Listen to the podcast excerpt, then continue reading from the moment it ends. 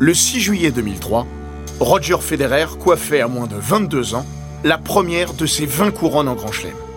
À Wimbledon, temple du tennis qui deviendrait son royaume préféré. Un sacre relevant de l'évidence tant le talent du Suisse était grand et connu de tous. Pourtant, à force d'échecs, le scepticisme avait gagné le monde du tennis. Et si ce surdoué était un loser?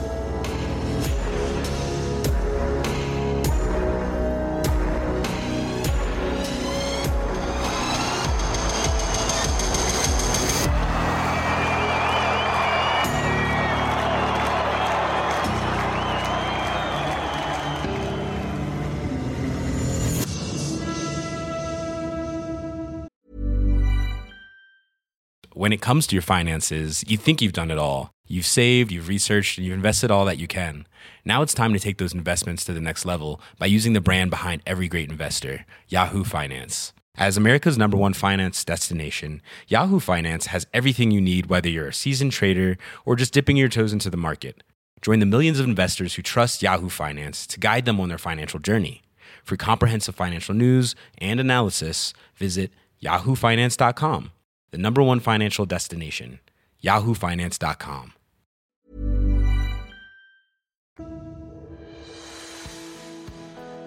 Bienvenue dans Les Grands Récits, le podcast d'Eurosport qui vous plonge dans la folle histoire du sport. Entre pages de légendes, souvenirs enfouis et histoires méconnues. Dans l'épisode d'aujourd'hui, nous allons vous raconter les débuts épiques de Roger Federer. Autrement dit, la naissance d'un champion. Chers auditeurs, nous avons le plaisir de vous annoncer que dès à présent, vous pouvez retrouver les aventures de vos athlètes préférés en librairie. Le livre Les Grands Récits est paru aux éditions Amphora. Il est écrit par nos journalistes préférés, Laurent Verne et Maxime Dupuis. Alors n'attendez plus et courez chez votre libraire le plus proche. Roger Federer n'est qu'un loser. Un surdoué peut-être, mais à force d'échecs, les doutes sont nés. Bientôt transformés en certitude chez certains. Il n'y arrivera jamais. Il a de l'or dans les mains, mais pas assez d'acier dans la tête. Certes, le Suisse est encore jeune, pas encore 22 ans. Mais depuis un an, il y a trop de couacs. De fiascos même. Sur ses cinq derniers tournois du Grand Chelem, c'est la troisième fois qu'il disparaît dès le premier tour. Roland Garros 2002, Wimbledon 2002, Roland Garros 2003. Son dernier naufrage en date est le pire de tous. Porte d'Auteuil, il a été essoré en 3-7 par Luis Horna, 7-6, 6-2, 7-6. Un match affreux. 82 fautes directes. En 3-7. Le Péruvien, 88e mondial, n'a ni le talent ni les références de Federer. Mais là n'est pas le problème. N'importe qui aurait pu se poster de l'autre côté du filet. Le résultat aurait été le même. Le principal souci de Federer, c'est Roger. Fin 2003, dans le quotidien Le Temps, il explique Des articles m'ont décrit comme un éternel espoir je l'ai assez mal vécu. Brusquement, j'ai commencé à ressentir une pression énorme. L'impatience est à la hauteur de l'attente générée par ce garçon dont le talent saute aux yeux depuis son apparition. En 1998, il n'a que 17 ans quand la chaîne de télévision suisse RTS lui consacre un reportage. En cette fin d'année, Roger, comme on le surnomme, bataillera encore chez les juniors, mais dès l'an prochain, il sera chez les professionnels avec de saines ambitions. On peut y voir Stéphane Oberer, l'entraîneur national suisse, évoquait son revers, une pure merveille. Son jeu, très complet, capable d'accélérer des deux côtés. Oberer ajoute Il n'est pas seulement un espoir du tennis suisse, mais aussi un espoir pour le tennis mondial. C'est peu dire que l'avenir lui donnera raison à long terme. Mais à la fin de ce printemps 2003, l'armée des sceptiques recrute à tour de bras. Federer donne le sentiment d'avoir stagné depuis deux ans et l'enchaînement de ses deux quarts de finale en Grand Chelem, à Roland Garros et surtout à Wimbledon, où son succès épique face à Pete Sampras en huitième a fini de placarder dans son dos l'étiquette du futur grand héritier naturel de l'Américain. D'autant que dans le même temps, ses comparses de la génération née au début des années 2000 avancent plus vite que lui. Leighton Hewitt surtout. Né en 1981, comme Federer, la teigne d'Adélaïde compte déjà deux titres du Grand Chelem, deux autres au Masters et il s'est installé à la première place mondiale. Quand tout le monde débarque à Wimbledon en 2003, l'Australien n'incarne pas seulement l'avenir, il est déjà le présent. Cependant, Marc Rosset, ton père... Et oui, c'était pratiquement un produit fini à 20 ans. Physiquement, c'était déjà hyper costaud, un tennis ultra solide. Sauf qu'on voyait pas une énorme marge de progression. Tandis que quand vous avez un type hyper doué mais avec plein de choses à améliorer, là vous êtes confiant, à condition que ça bosse. Et Roger, ça bossait. Le problème, c'est qu'il est tellement facile qu'on a l'impression qu'il n'a jamais travaillé de sa vie. Vous voyez Nadal, vous vous dites putain, il y a du boulot derrière. Roger, on pense que c'est venu tout seul, mais c'est un type qui a énormément bossé. Rosset a un lien particulier avec Federer, de 11 ans son cadet. Le Balois a 16 ans quand il le croise pour la première fois. De l'adolescent timide à l'icône planétaire, le double maître genevois aura toujours une profonde affection pour son jeune compatriote. Il raconte Il y a le joueur de tennis, et en tant que fan de tennis, forcément, j'aime Roger. Mais dès la première fois que je l'ai vu, à Genève, j'ai adoré le mec. C'est plus devenu une relation d'amitié, un rapport humain. Je voulais qu'il se sente bien, s'il avait besoin de moi, j'étais là. Auprès de lui, Marc Rosset joue le rôle du grand frère, sans jamais se prendre pour ce qu'il n'est pas. Il explique Quand il est arrivé sur le circuit, on parlait beaucoup, mais je n'ai jamais cherché à m'immiscer dans son tennis. En revanche, ce qui était bien avec Roger, et il n'a jamais changé là-dessus, c'est que c'est quelqu'un qui écoute. Ça, c'est cool avec lui. Même si vous aviez un truc pas forcément hyper sympathique à lui dire, une critique, il l'apprenait, il n'allait pas se vexer. Contrairement à beaucoup, Rosset n'a jamais douté de la capacité de Federer à atteindre les sommets. Même dans sa période creuse en Grand Chelem entre Wimbledon 2001 et Wimbledon 2003. Il le compare à l'époque à un puzzle dont toutes les pièces avaient besoin de s'imbriquer. Parmi elles, Pierre Paganini, qui va façonner physiquement le balois selon Rosset. On ne peut pas dissocier les victoires de Roger Federer de ce que lui a apporté son préparateur physique. À force de travailler son petit jeu de jambes avec Paganini, il est devenu beaucoup plus précis, notamment côté revers. Le talent plus la précision des jambes, ça a fait la différence. Pierre a eu énormément de poids. Restait donc à gérer ses attentes, légitimes mais pesantes. Le cas de Federer est à distinguer de celui d'un Richard Gasquet. S'il était né aux États-Unis ou en France, sans doute aurait-il été davantage exposé bien plus tôt encore. Marc Rosset souligne la Suisse, c'est un petit pays qui n'a pas le même rapport au tennis, donc on n'en parle pas comme d'un Gasquet en France, qui faisait la une des journaux et que l'on baptisait le Mozart du tennis. On savait qu'on avait un jeune prometteur ultra talentueux, mais on n'avait jamais eu un immense champion comme ça en Suisse. Donc c'était difficile de se projeter. En revanche, dès son apparition sur le circuit professionnel à 17 ans, Roger Federer relevait d'une forme d'évidence qui a généré de fortes attentes. Kim Clijsters peut comprendre ce qu'a vécu son illustre confrère. La Belge a gagné son premier titre sur le circuit WTA à 16 ans et joué sa première finale de Grand Chelem au lendemain de son 18e anniversaire. Mais elle devra attendre 4 années de plus pour ouvrir son palmarès majeur. Reprenant à son compte la théorie du puzzle de Marc Rosset, elle ajoute Vous ne pouvez pas devenir un joueur comme Roger Federer tant que tout n'est pas en place. Il faut comprendre certaines choses pour en arriver là. Il ne s'agit pas d'appuyer sur un bouton on ou off pour dire voilà, je suis prêt, je suis professionnel. C'est un apprentissage, un style de vie à appréhender en dehors du tennis, de ne pas se laisser distraire, toutes ces choses-là. L'impatience à l'égard de Federer a été décuplée par l'écho retentissant de sa victoire contre Sampras à Londres en 2001, qui tétanise le protégé de Peter Lundgren. Face à Luis Horna, il apparaît perdu, perdu et démuni. Il témoigne Après avoir perdu le premier set, c'était comme être face à une montagne gigantesque. Tout d'un coup, je me suis rendu compte que le chemin était long. Même si je m'en sors, il faudra encore que j'aligne 18 sets pour gagner le tournoi. C'est impossible. Et au lieu d'avoir cette mentalité d'avancer point par point, tout ce que je voyais était une tâche impossible et ça m'étouffait.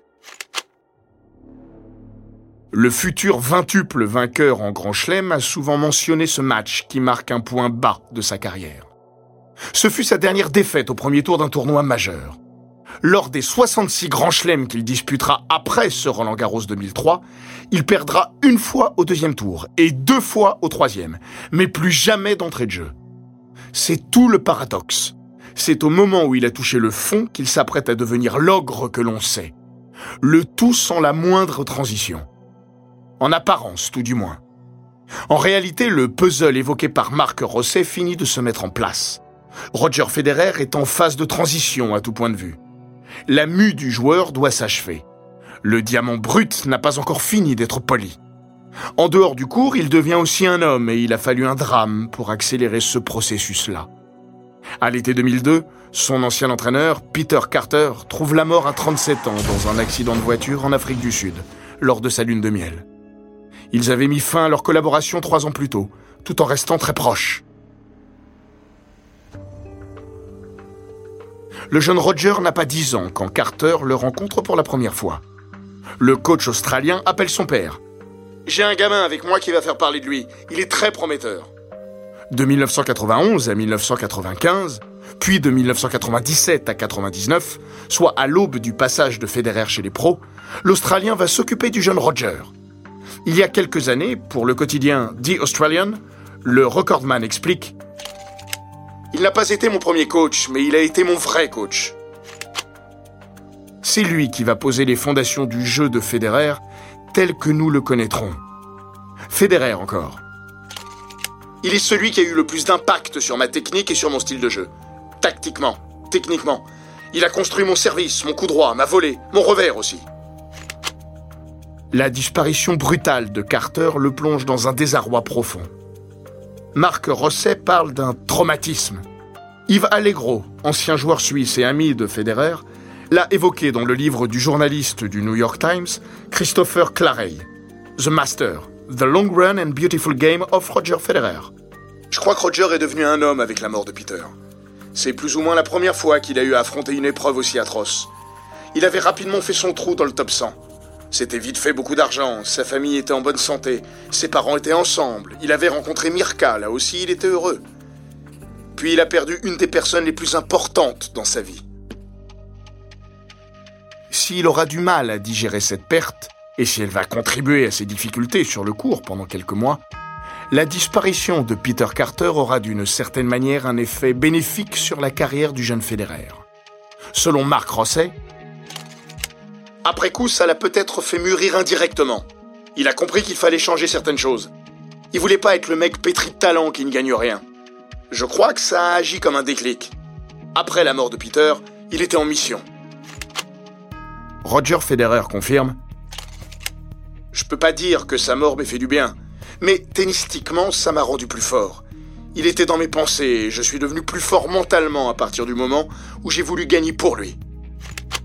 Il n'empêche, à la sortie de son gros couac parisien contre Horna, Roger Federer demeure un mystère. Brillant, parfois génial, mais capable à tout moment de dérailler, surtout en grand chelem. Il était arrivé à Roland Garros fort d'une solide saison sur terre. Peter Lundgren se lamente. Je comprends pas. Sa préparation avait été bonne et à l'entraînement tout se passait bien. Alors, même après la victoire de son protégé à Halle, où il a détruit Nicolas Kiefer en finale, dévoilant encore son effarant potentiel, le doute subsiste et l'encombrante étiquette du loser menace de lui retomber dessus. Ce titre sur le gazon allemand témoigne pourtant à la fois de la capacité de rebond du jeune Helvète, mais aussi de sa formidable polyvalence. À mi-saison, il a déjà remporté un tournoi en indoor à Marseille, un autre sur dur en extérieur à Dubaï, sur terre battue à Munich et désormais sur herbe. Un carré d'as inédit sur le circuit masculin depuis Pete Sampras en 1998. Forcément significatif. Ce Wimbledon sera le dernier grand chelem de la carrière de Marc Rosset. Il n'a pas grand souvenir de son élimination dès le premier tour contre le qualifié sud-africain Wesley Moody. En revanche, le Genevois n'a rien oublié de ce qu'il a vécu quelques jours plus tôt. La veille du tournoi, je me suis entraîné avec Roger. Je me suis pris une bonne branlée. C'est simple, j'ai pas vu une balle. Le mec m'a fait un récital et en sortant du cours, je me souviens m'être dit Ah ouais, là il est en forme là. En forme et dans un esprit commando. Il est vexé, Roger. Juan Carlos Ferrero a soulevé la Coupe des Mousquetaires à Paris. Encore un jeune qui met dans le mille. Après Safine, après Hewitt. Et lui qui passe pour un con, celui du talent inabouti. Ras-le-bol. Il n'a pas voulu écouter, mais il a forcément entendu les commentaires peu amènes. Alors, lui qui était plutôt dissert dans les médias s'est isolé, réduisant ses interviews au strict minimum entre Roland Garros et Wimbledon. À Londres, après avoir loué une maison de luxe l'année précédente, il se contente d'un logement plus modeste en compagnie de Mirka et Peter Lundgren.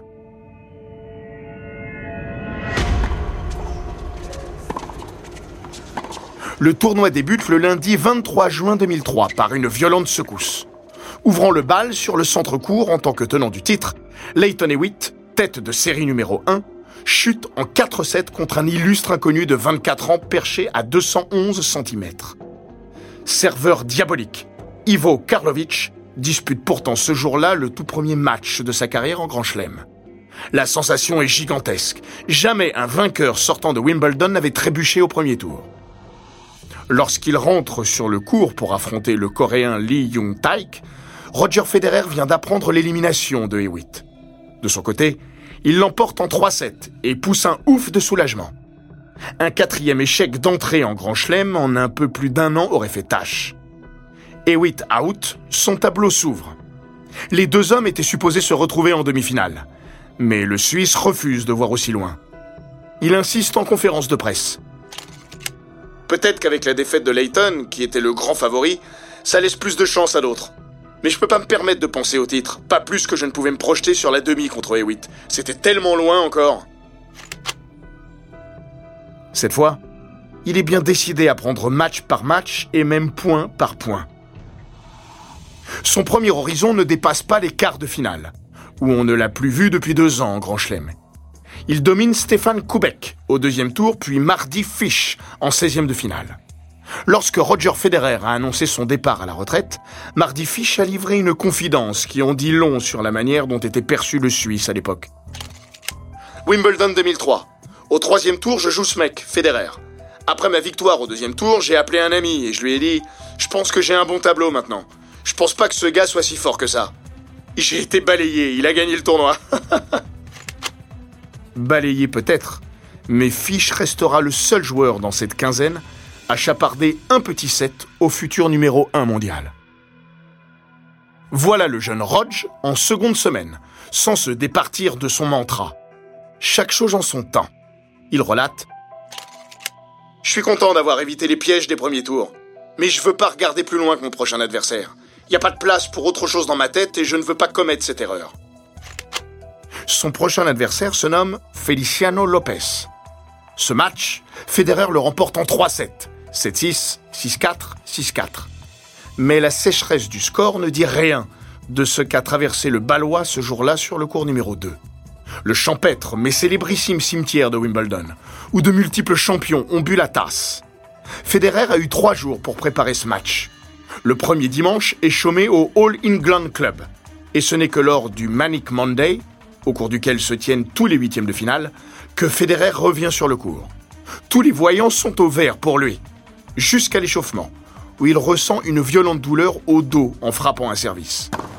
Quinze ans plus tard, dans une longue vidéo publiée sur Facebook où il revenait sur sa carrière, Roger Federer confiait que la rencontre contre Lopez restait le moment dont il se souvenait spontanément en pensant à cette édition 2003 de Wimbledon. Dans le livre de René Stoffer, The Roger Federer Story, il avait déjà raconté J'ai pensé, mon Dieu, c'est quoi ce truc? C'est comme si on plantait un couteau dans le dos. Tout aurait pu s'arrêter là. Dès la fin du deuxième jeu, le Suisse retourne sur sa chaise et fait appel au kiné. Allongé sur le gazon, il se fait manipuler et badigeonner de pommade pour enrayer la douleur. Il avoue dans le livre de Stauffer J'ai pensé à abandonner. Je me suis donné quelques jeux pour voir, mais je pouvais presque plus bouger. Même au changement de côté, j'avais de la peine pour m'asseoir. J'espérais un miracle, je scrutais le ciel en quête d'un gros nuage noir qui enverrait la pluie et interromprait le match. Lopez a breaké le premier et sert pour le 7 à 5-4. Si l'Espagnol avait remporté ce jeu, Federer aurait peut-être, sans doute, abandonné et jamais gagné ce Wimbledon. Rappelons qu'il n'a jamais renoncé en plein match dans sa carrière, ne serait-ce qu'une toute petite fois. Il était trop doué pour ne pas ouvrir son palmarès plus tard, mais qui sait comment ce crève-cœur aurait impacté la suite de l'histoire Question vaine. Il a débreaké, arraché le premier set au tie-break avant de remporter les deux suivants, malgré un break d'entrée de troisième set où il a été mené 3-0. sorti miraculeusement vivant du cimetière du cours 2, Federer apparaît exténué après la rencontre. La peur, presque la panique, plus que l'effort physique, l'a vidé de ses forces. Il glisse. Je suis épuisé avec tout ce qui s'est passé aujourd'hui. Il y a deux heures, je pensais pas venir ici en tant que vainqueur. J'ai eu beaucoup, beaucoup de chance aujourd'hui. La douleur s'est estompée petit à petit et j'ai réussi à m'en sortir. Quelques années après, toujours un peu incrédule de s'en être tiré, il se souviendra. Lopez a eu toutes les occasions du monde de gagner en 3-7. Heureusement pour moi, il manquait de patience et cherchait à finir vite le point, ce qui m'a aidé à gérer mes déplacements. Tout aurait donc pu s'arrêter à cause d'un nerf coincé. Federer apprendra à vivre avec un dos récalcitrant, mais à l'été 2003, c'est la première fois qu'il passe à deux doigts de la catastrophe pour ce motif. Heureusement pour lui, 48 heures de traitement à la pommade analgésique et sa douleur ne sera plus qu'un mauvais souvenir. C'eût été d'autant plus frustrant pour lui que ce tournoi est désormais indécis comme jamais. Après les éliminations en huitième de Juan Carlos Ferrero et surtout de André Agassi, il n'y a aucun ancien vainqueur du Grand Chelem en quart de finale. Du jamais vu depuis le début de l'Air Open, 35 ans plus tôt. C'est le bal des puceaux.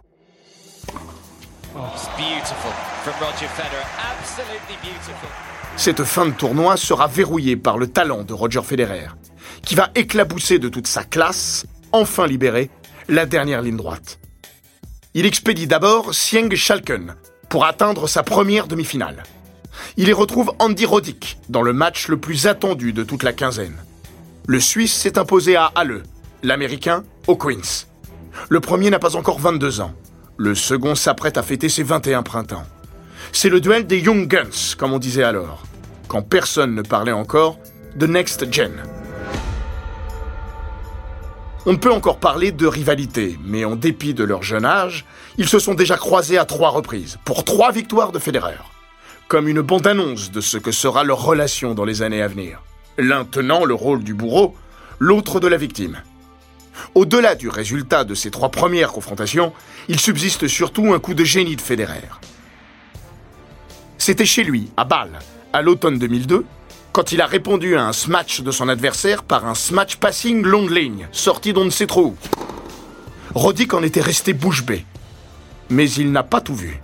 Ce 4 juillet 2003, jour de la fête nationale américaine, Andy Roddick va goûter au génie naissant de Federer jusqu'à l'écœurement. C'est peut-être le premier chef-d'œuvre de Roger en Grand Chelem. Bien sûr, il y avait eu la victoire contre Sampras, mais c'était un autre registre. 5-7, un duel épique. Là, il s'agit d'autre chose, d'une de ces implacables démonstrations de force et de finesse.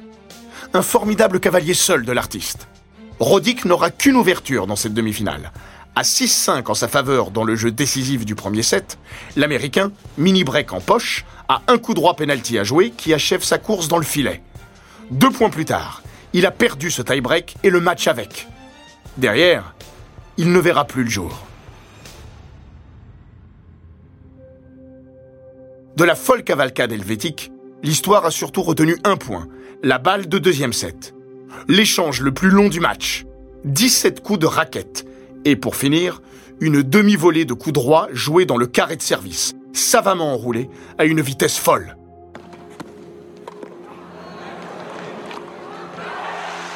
Au micro sur NBC, John McEnroe lâche un Oh non admiratif.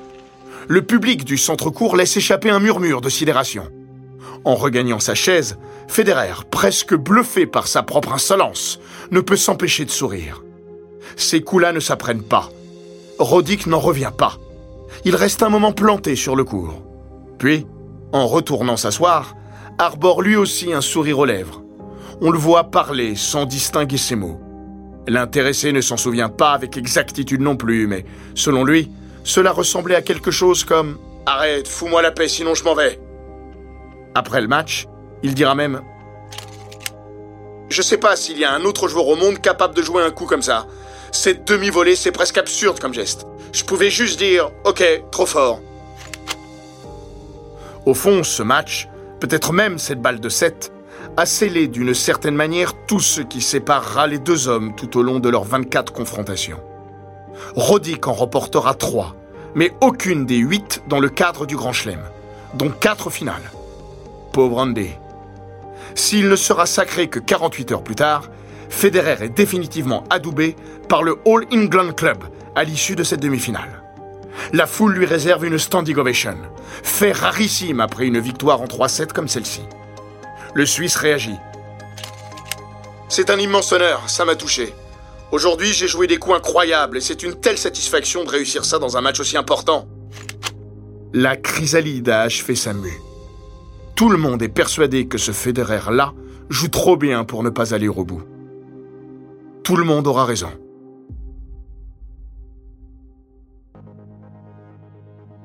S'il n'entretient pas le même rapport avec Marc Philippoussis qu'avec Andy Roddick, le tarif sera à peu près le même en finale. Le grand serveur australien, tombeur notamment d'Agassi en huitième, n'a pas la panoplie suffisante pour battre Federer, ni même pour l'inquiéter. Comme en demi-finale, le destin de cette pièce se noue dès le premier acte. Aucune balle de break lors des douze jeux de service. Puis, la confiance et la maestria de celui que l'on n'appelle pas encore Rodge fait la différence dans le tie-break. C'est le 47e match de la saison 2003 où il remporte le premier set. Il a gagné 45 des 46 premiers. 7-6, 6-3, 7-6. Le Suisse s'est montré à peine moins brillant que l'avant-veille. Lorsque Philippoussis expédie son dernier retour de revers dans le filet, Roger Federer s'est agenouillé pour fondre en larmes. C'est une des images iconiques de sa carrière. Lors de la cérémonie protocolaire, il apparaît presque timide, mal à l'aise face à ce nouvel exercice. Il apprendra vite. Il pleure encore, beaucoup, et lorsque sa voix se brise d'un dernier sanglot, lorsqu'il dit ⁇ Merci à tous, c'est super !⁇ l'interview doit s'arrêter. La force de l'habitude n'y fera rien. Cette émotion très marquée après une victoire majuscule deviendra une autre de ses marques de fabrique. Il s'excuse presque. Je pleure souvent dans les moments forts. Je crois toujours que je vais arriver à me retenir, mais... Pour Marc Rosset, c'est un hypersensible, un hyper émotif. On l'a souvent vu fondre en larmes tout au long de sa carrière. C'est quelqu'un qui contrôlait ses émotions tant qu'il le fallait. Et une fois que le truc était fini, il y avait un lâcher-prise. L'ancien numéro 1 mondial, Kim Clijsters, témoigne. J'aime le fait qu'il ait pleuré comme ça après des grandes victoires, des grands matchs dans ses discours. Ce sont même sans doute mes souvenirs préférés de Roger Federer. Au-delà de tous les superbes moments de tennis, c'est ce côté très humain du personnage qui restera pour moi. Une façon de toucher les gens. À 21 ans et 11 mois, Roger Federer entre dans le cercle des vainqueurs majeurs et pour son coach suédois, Peter Lundgren, il n'y avait pas de meilleur endroit pour intégrer ce cercle prestigieux. C'est l'idéal. Il est aussi temps de réaliser que même si dans un passé récent, Kuerten, Safin, Hewitt ou Ferrero ont été plus précoces que lui, il est encore tout jeune. Il avait encore tout le temps et il allait le mettre à profit. Federer, à vous C'est une grande joie et un immense soulagement parce qu'il y avait de la pression de tous les côtés et j'avais l'impression de devoir sans cesse prouver des choses. Il serait exagéré de dire qu'il a pris son temps pour accéder au sommet, et s'il avait remporté Wimbledon dès 2001, sa carrière n'aurait pas forcément été plus glorieuse. Kim Clijsters raconte Si je prends mon exemple, je suis heureuse avec le recul de ne pas avoir gagné la finale contre Jennifer Capriati à Roland Garros en 2001, parce que c'était trop tôt pour moi. Je n'aurais pas été prête à gérer la folie qui entoure une victoire comme celle-ci. Mentalement, émotionnellement, physiquement, il faut être capable d'assurer sur tous les plans. Derrière, vous êtes dans la lumière en permanence, dans tous les tournois. Je n'étais pas prête. Roger Federer était lui aussi probablement mieux armé avec deux années de plus. Deux années de carrière et de vie. En 2003, le voilà fin prêt à devenir Roger Federer. Après cette finale en 2003, John McEnroe constate Maintenant qu'il est lancé, je pense qu'il sera très dur à arrêter. Dans le hall du centre-cours, avant de pénétrer dans l'arène, les joueurs passent sous les célèbres mots extraits d'un poème de Kipling. Si tu peux rencontrer l'échec et le succès et traiter ces deux imposteurs de la même manière. Un an auparavant, le jeune champion suisse disparaissait dès le premier tour ici même, face à Mario Hansich. Six semaines avant son triomphe londonien, il connaissait le même sort à Roland Garros. Sur le chemin vers les sommets, il a rencontré l'échec et dompté cet imposteur. Il en fera de même avec le succès, même s'il lui faudra quelques mois pour digérer son premier titre majeur, avant une prise de pouvoir incontestable dès 2004. Rarement un tournoi aura marqué à ce point un avant et un après dans l'histoire du tennis. Ce Wimbledon 2003 était le premier depuis des lustres sans Pete Sampras. Il a entériné le début de la fin pour Leighton Hewitt. Arrivé en tant que tenant du titre, rayé du tableau dès le premier tour, l'Australien ne remportera plus jamais de titre du Grand Chelem. Le sacre du Suisse entérine donc un double passage de témoin, à la fois historique et intragénérationnel. Le loser s'apprête à devenir le patron. Avec 14 titres du Grand Chelem, le Suisse égale le record de l'Américain Sampras. En ce dimanche pluvieux, Roger Federer est sans doute devenu le plus grand joueur de tennis de tous les temps. L'ère Federer, bientôt celle de Federer et Nadal, puis celle de Federer, Nadal et Djokovic, va changer la donne dans des proportions inimaginables. Presque de quoi sourire en repensant à ces mots du futur recordman des titres à Wimbledon. Quelques minutes après sa première finale victorieuse. Sampras Il a gagné sept fois, moi je n'ai qu'un titre. Je suis tellement loin de lui.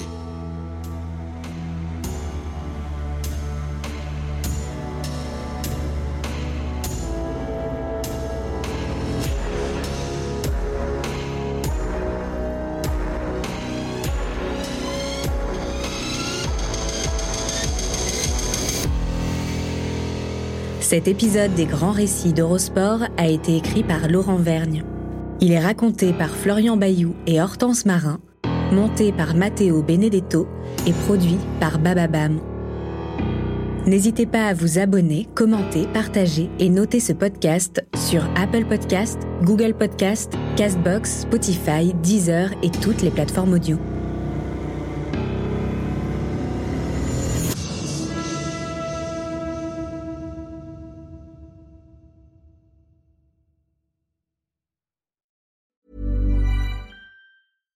When it comes to your finances, you think you've done it all. You've saved, you've researched, and you've invested all that you can. Now it's time to take those investments to the next level by using the brand behind every great investor, Yahoo Finance. As America's number one finance destination, Yahoo Finance has everything you need, whether you're a seasoned trader or just dipping your toes into the market. Join the millions of investors who trust Yahoo Finance to guide them on their financial journey. For comprehensive financial news and analysis, visit yahoofinance.com the number one financial destination, yahoofinance.com.